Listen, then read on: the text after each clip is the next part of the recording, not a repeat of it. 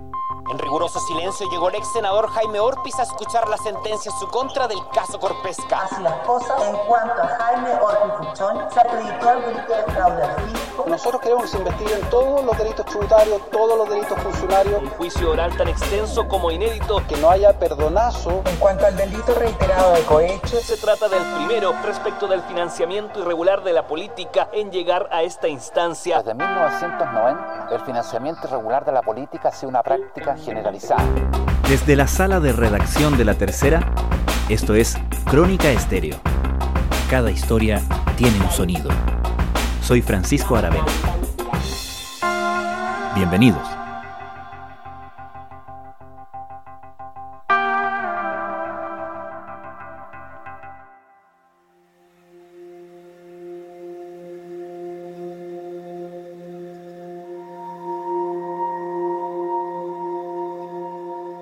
Ministerio Público, buenos días. Muchas gracias, su señoría. Muy buenos días al tribunal y a los intervinientes. Por el Ministerio Público comparecen el abogado Rodrigo Álvarez y los fiscales Jaime Retamal y Jimena Chang. Señor Orpiz, buenos días. Buenos días, su señoría. Jaime Orpiz presente en la presente audiencia. Gracias. Señor Isasi, buenos días. Muy buenos días, Presidenta. Muy buenos días a todas las magistradas. Muy buenos días a los presentes. Me encuentro presente en el tribunal. Un ex senador declarado culpable de fraude al fisco y cohecho ahora espera una sentencia de cárcel. Es el final de uno de los casos emblemáticos que destaparon las influencias del poder económico en la política nacional, el caso Corpesca. Esta semana, con el veredicto dictado en contra del UDI Jaime Orpiz, comenzó a cerrarse un capítulo de corrupción que quedará en la historia. ¿Cómo se inició esta investigación? ¿Qué pruebas condenaron al ex senador Orpiz?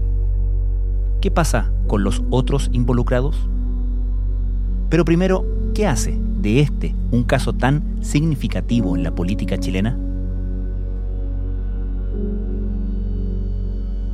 El caso Corpesca fue muy significativo porque tenía características bien particulares. El periodista Daniel Matamala es autor de Poderoso Caballero, El peso del dinero en la política chilena, y columnista de la tercera domingo. Eh, la primera de ellas es que establecía de manera muy clara, de manera casi didáctica diría yo, los efectos que tiene el dinero en la política. No era una cosa teórica, sino que claramente estaba establecido cómo determinados poderes económicos pagaban a cambio de obtener legislación favorable a sus intereses. Una ley además muy conocida y muy controvertida como la ley de pesca. En el denominado caso Corpesca, esta vez la misma empresa fue formalizada en tanto persona jurídica. La Fiscalía busca acreditar la responsabilidad de la compañía en la supuesta comisión del delito de soborno a parlamentarios durante la tramitación de la ley de pesca entre los años 2010 y 2013. Y además esto se hacía de un modo bastante descarado, de un modo que no tenía ninguna sutileza, de un modo incluso casi ingenuo, porque luego cuando se eh, conocen los correos electrónicos,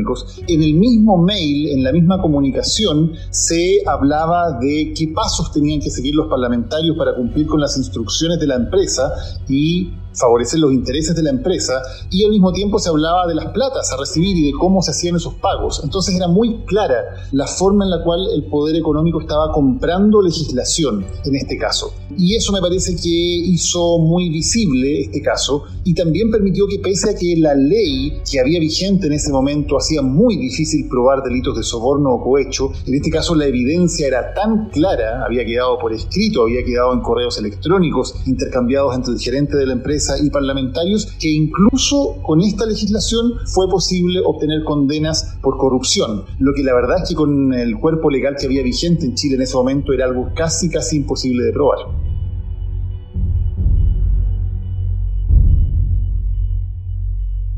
Vamos a la historia del caso Corpesca, partiendo por lo que pasó este miércoles. Santiago, 2 de diciembre de 2020.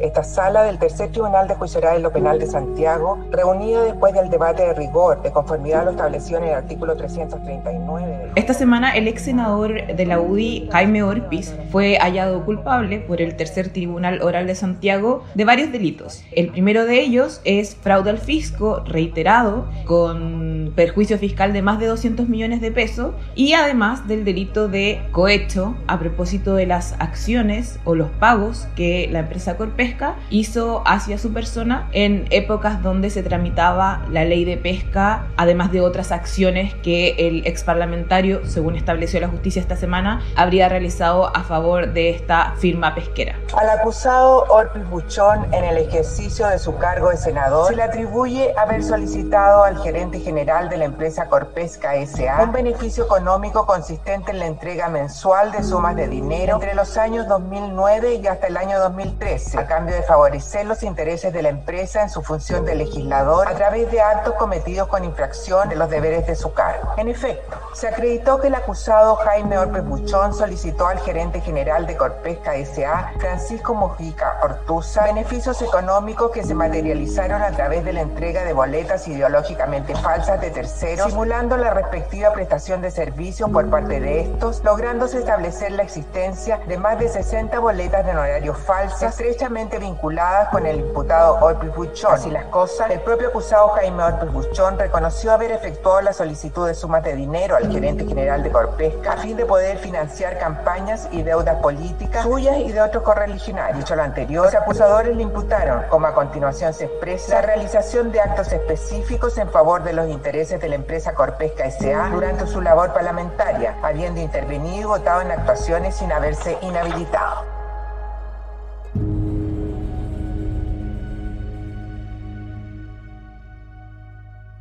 Esta historia parte en el 2015 y más bien no tiene que ver con el senador Orpiz propiamente tal, sino más bien con una acusación que hace un ex asesor de quien también estuvo presente en este juicio, sentada en, el banquillo de los acusados al lado del, del, senador Orpiz, que es la ex diputada también de la UDI, Marta Isasi. Leslie Ayala es periodista de la tercera Domingo. Esta causa, Francisco, parte en Iquique. Ahí se comienza a tramitar a propósito de esta acusación de un ex asesor de esta entonces parlamentaria que da cuenta de supuestas irregularidades y pagos de empresas que podrían develar un caso de corrupción. En ese minuto se habló de una especie de venganza de este ex asesor por no haber concluido de buena forma la relación que existía entre Isasi y este ex estrecho colaborador. Entonces eh, se abre una investigación por parte del Ministerio Público y a poco andar los hechos dan cuenta de que el principio de ejecución del delito estaba más bien en la región metropolitana a propósito de las oficinas centrales de esta empresa que era Corpesca y se traslada la investigación entonces a la Fiscalía Oriente llega a manos de quien en ese entonces era el jefe regional de esa zona, el fiscal Alberto Ayala, quien se la designa a un fiscal que ya estaba investigando situaciones que tenían que ver con el financiamiento irregular de la política. Recordemos que en julio del año anterior a, que ocurriera este cambio de fiscal, el fiscal Carlos Gajardo ya estaba eh, siguiendo las primeras líneas de investigación del caso Penta, que también obviamente se investigó situaciones muy similares a las del caso Colpesca, que era esta relación espuria que, que, estableció el Ministerio Público, así lo calificaron ellos, entre empresarios y políticos que financiaban campañas a través de boletas ideológicamente falsas. Un juicio oral tan extenso como inédito se trata del primero respecto del financiamiento irregular de la política en llegar a esta instancia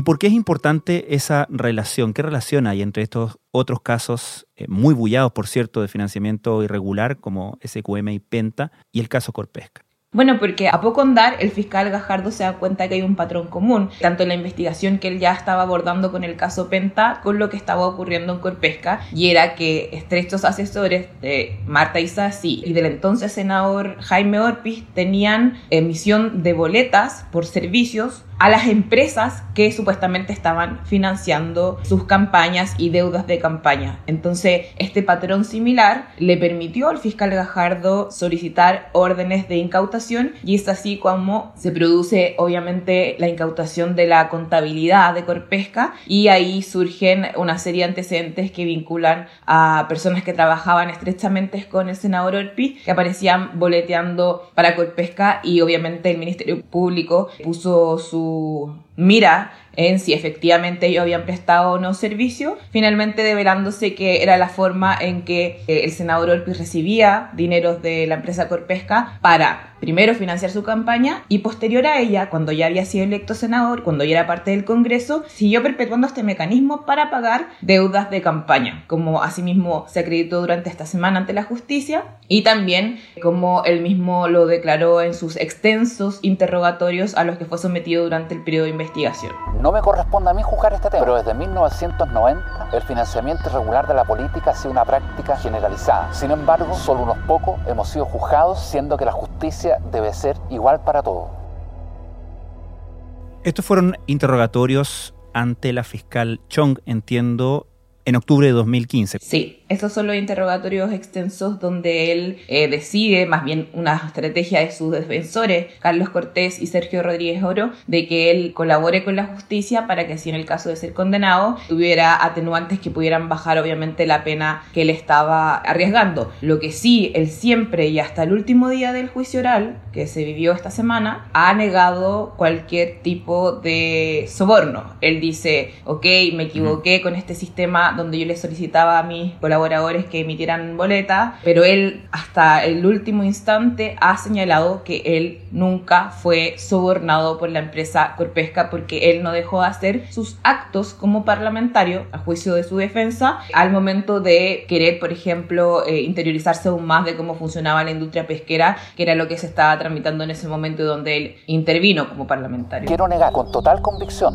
las acusaciones en los delitos tributarios y cohecho. En el caso de la ley de pesca existe un acuerdo político entre el gobierno y una parte de la oposición, en cuya negociación no participé. De las 870 indicaciones no presenté ninguna. La última lucha que podríamos decir que tuvo el, ex senador Orpiz durante este, juicio, uno de los más extensos, que duró eh, mm. casi un año y ocho meses, teniendo en cuenta obviamente una pequeña suspensión por el tema de la pandemia. La lucha de su defensa fue que no fuera condenado por cohecho y sin embargo el tercer tribunal oral en fallo dividido determina que efectivamente sí se configuraba un acto de corrupción un acto de cohecho en cuanto a que el parlamentario en ese entonces en ejercicio realizó diversas acciones que determinaron en algún minuto favorecer a la empresa Corpesca, ya sea presentando documentos a Contraloría, pidiendo como parlamentario y sin decir que tenía un vínculo con la empresa Corpesca un pronunciamiento del Contralor, pronunciamiento que justamente le había llegado a manos del senador Orpiz por un borrador entregado por el ex gerente general de Corpesca, Francisco Mujica, y que que él después replica y logra que Contraloría de cierta forma se pronuncie y favorezca la posición de Corpesca respecto a las cuotas, por ejemplo, de Jurel. Francisco Mujica, gerente general de Corpesca, envía a Jaime Orpiz Fuchón a la casilla de correo electrónico jaimeorpiz.gmail.com documento que contiene un, entre comillas, borrador de presentación a la Contraloría General de la República, cuyo objeto es obtener un pronunciamiento de esta sobre el modo correcto de establecer anualmente las cuotas de captura del Jurel por la Subsecretaría de Pesca.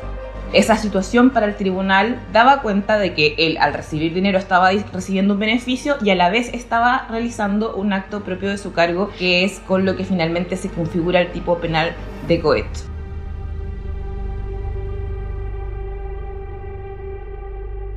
Y para entonces, para cuando declara Orpiz, ya había declarado eh, Francisco Mujica Ortúzar, ¿correcto?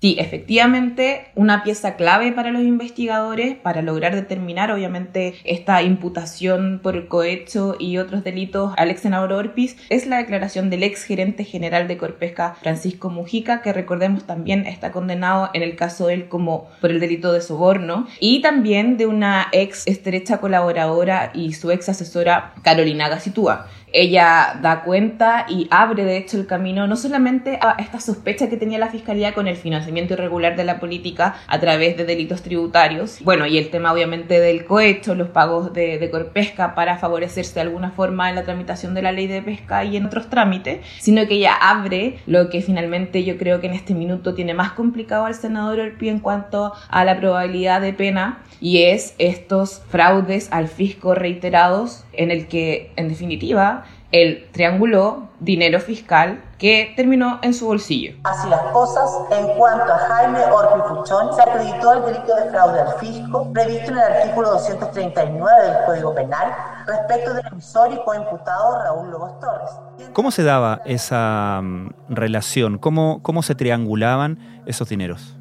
Según se logró acreditar en el veredicto y las juezas dieron fe de lo declarado durante estos meses por parte de diversos testigos, lo que hacía el senador Orpiz era simular la contratación de supuestas asesorías, ya sea externas o directas, de personas que supuestamente le ayudaban en sus labores parlamentarias. Él le entregaba un sueldo, por ejemplo, 800 mil pesos, y estos, a su vez, que no, no realizaban ningún tipo de servicio para el Congreso, le devolvían un porcentaje que llegaba a través de su secretario Blenda Hus finalmente para costear diversas situaciones. Durante el juicio se estableció que no era solamente para pagar, por ejemplo, deudas, como pasaba con el tema del financiamiento de campaña, sino que esta plata, que es plata fiscal, plata que él tenía a su haber por parte del Congreso para realizar labores legislativas, él finalmente la ocupó para pagar, por ejemplo, la membresía del Club de Yates en Villarrica y otros gastos que no tenían nada que ver con su actividad política, sino más bien eran parte de su vida personal. Y yo no soy, después de este proceso, un hombre digno de confianza. Varios asesores declararon que ellos nunca realizaron ningún tipo de informe eh, ni ninguna, ningún trabajo que tuviera que ver con la actividad legislativa del senador Orpi y que, bueno, una vez que boleteaban, ellos se quedaban con el 10% de la boleta y a su vez tenían que devolver la plata íntegra a esta secretaria del senador Orpi, quien a su vez trasladaba este dinero hasta sus cuentas corrientes que tenían este destino. Y como padre y esposo, solo quiero dejarles el siguiente legado. Su padre se equivocó. Su padre reconoció. Su padre dio la cara. Y el hecho de ampliar esta investigación y finalmente eh, el veredicto al fraude al fisco tiene un impacto importante para la magnitud de la eventual sentencia, ¿no? Claro, porque acá la discusión en el caso de Corpesca eran en tres ámbitos. El primero es esta hipótesis histórica que levantó el fiscal Gajardo y luego, obviamente, los demás fiscales que investigaron casos de financiamiento irregular de la política, y era que esta relación empresario con políticos tenía un delito en el sentido de que se financiaban campañas de forma ilegal, pero a través de un delito tributario, que era que finalmente estas personas, los políticos, facilitaban facturas o boletas ideológicamente falsas para que estas empresas, que eran sus financistas, rebajaran la base imponible. Ese era un espectro donde obviamente el Servicio de Impuesto Interno se querelló y acusó al senador Olpis. No hacía Martí así, ese era uno de los ámbitos. Luego teníamos las sospechas del cohecho a propósito de las acciones que él hacía tanto en el Congreso, en el hemiciclo, en la tramitación de la ley de pesca, como esta acción ante Contraloría que favorecieron a quien le había costeado la campaña y además después le estaba costeando las deudas de campaña. Y él lo que debería haber hecho, obviamente, era si tenía una relación de ese tipo, haberse inhabilitado, pero lo que sucedió es que ambos delitos, tanto el tributario que era difícil de comprobar, porque es una hipótesis que aún no está tan avalada por la justicia y lo vamos a ver más adelante, y el cohecho no tenían penas tan altas que pusieran al senador, al ex senador, en una situación de pena efectiva de cárcel. No así lo ocurrido ahora, cuando esta semana el tribunal acredita y condena a Orpi por seis de los siete fraudes al fisco que imputó la fiscal Jimena Chong y su equipo. Entonces lo pone en un escenario de un delito que es grave, que tiene altas penas, pero además que, según la propia justicia, según el veredicto, es un delito reiterado, lo que agrava aún más la pena. Tanto así que este miércoles la fiscal Jimena Chong solicitó al tribunal condenar al senador Orpiz a siete años de cárcel por estos delitos reiterados de fraude al fisco y otros cuatro años por el cohecho. ¿De qué es declarado culpable Jaime Orpiz el miércoles?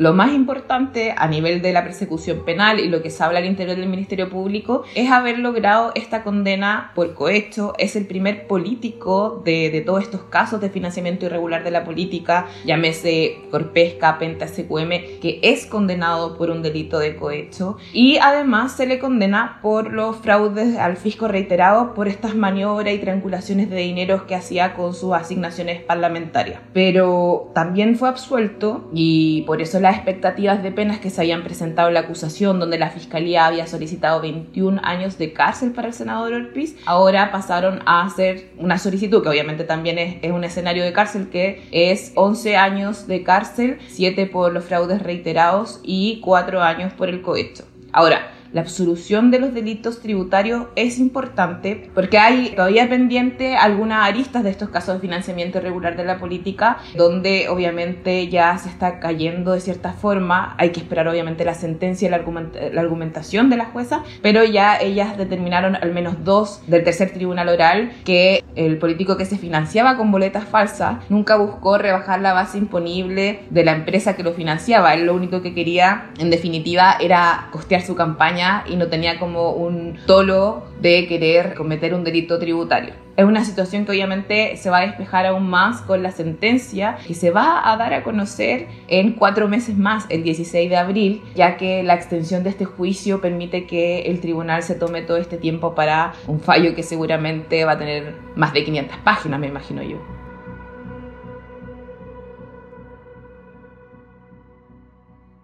Finalmente, Leslie, ¿cuál es la situación de la empresa Corpesca en todo este escándalo. La empresa Corpesca, al igual que el senador Orpiz y Marta Isasi, fueron llevados a juicio. Suena como abstracto, pero efectivamente la ley chilena existe una figura que condena a las compañías, a las empresas, a propósito de las acciones de su ejecutivo. Y en ese sentido, la empresa Corpesca fue llevada a juicio por su responsabilidad como persona jurídica en los actos de corrupción que cometió su ex gerente general Francisco Mujica, eh, sobornando a este senador de la República, Jaime Orpiz. En ese sentido, el tribunal también en este veredicto, en fallo dividido, decidió eh, declarar culpable a la empresa Corpesca por esta figura penal y este miércoles la fiscal Chong pidió una de las máximas penas que se han solicitado para este tipo de conductas que son eh, cometidas por, por empresa, solicitando una multa de 20.000 UTM, la prohibición de celebrar contratos con el Estado durante cuatro años y un día y además la obligación de publicar esta sentencia en su contra en un medio de circulación nacional.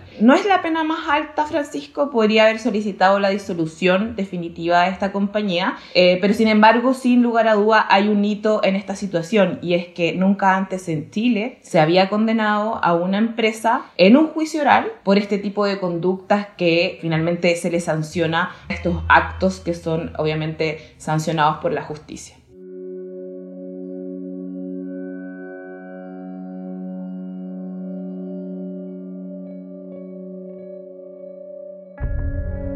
Leslie Ayala, muchas gracias.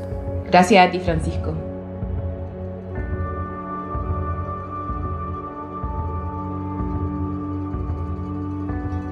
Estás escuchando Crónica Estéreo. Cada historia tiene un sonido.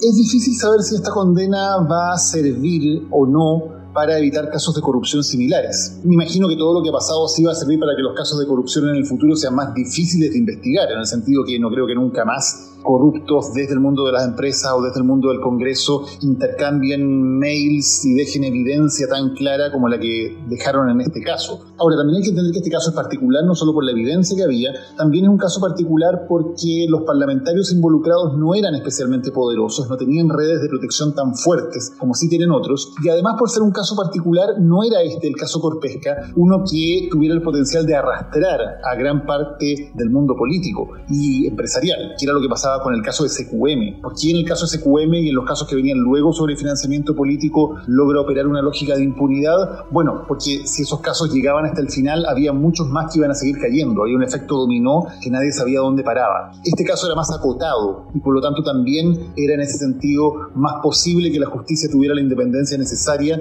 para para llegar hasta el final y para ejercer condenas respecto a estos casos. En casos que afectaban a todo el sistema político, como pasó con SQM, finalmente eran tan grandes y el efecto dominó era tan impredecible que hubo una lógica de todo el mundo del poder político, empresarial, la fiscalía, de dejar los casos hasta ahí. Eh, me parece sin duda que es muy bueno que en este caso de corrupción se llegue a una condena, pero no necesariamente eso va a significar algo similar en otros casos que tengan características diferentes.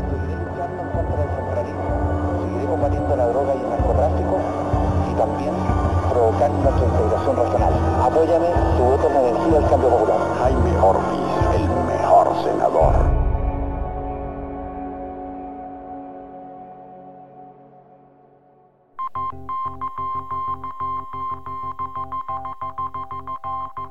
Crónica Estéreo es un podcast de La Tercera. La producción es de Rodrigo Álvarez y la edición de quien les habla, Francisco Aravena. La postproducción de audio es de Michel Poblete. Nuestro tema principal es Hawaiian Silky de Sola Rosa, gentileza de Way Up Records. Nos encontramos pronto en una nueva edición de Crónica Estéreo.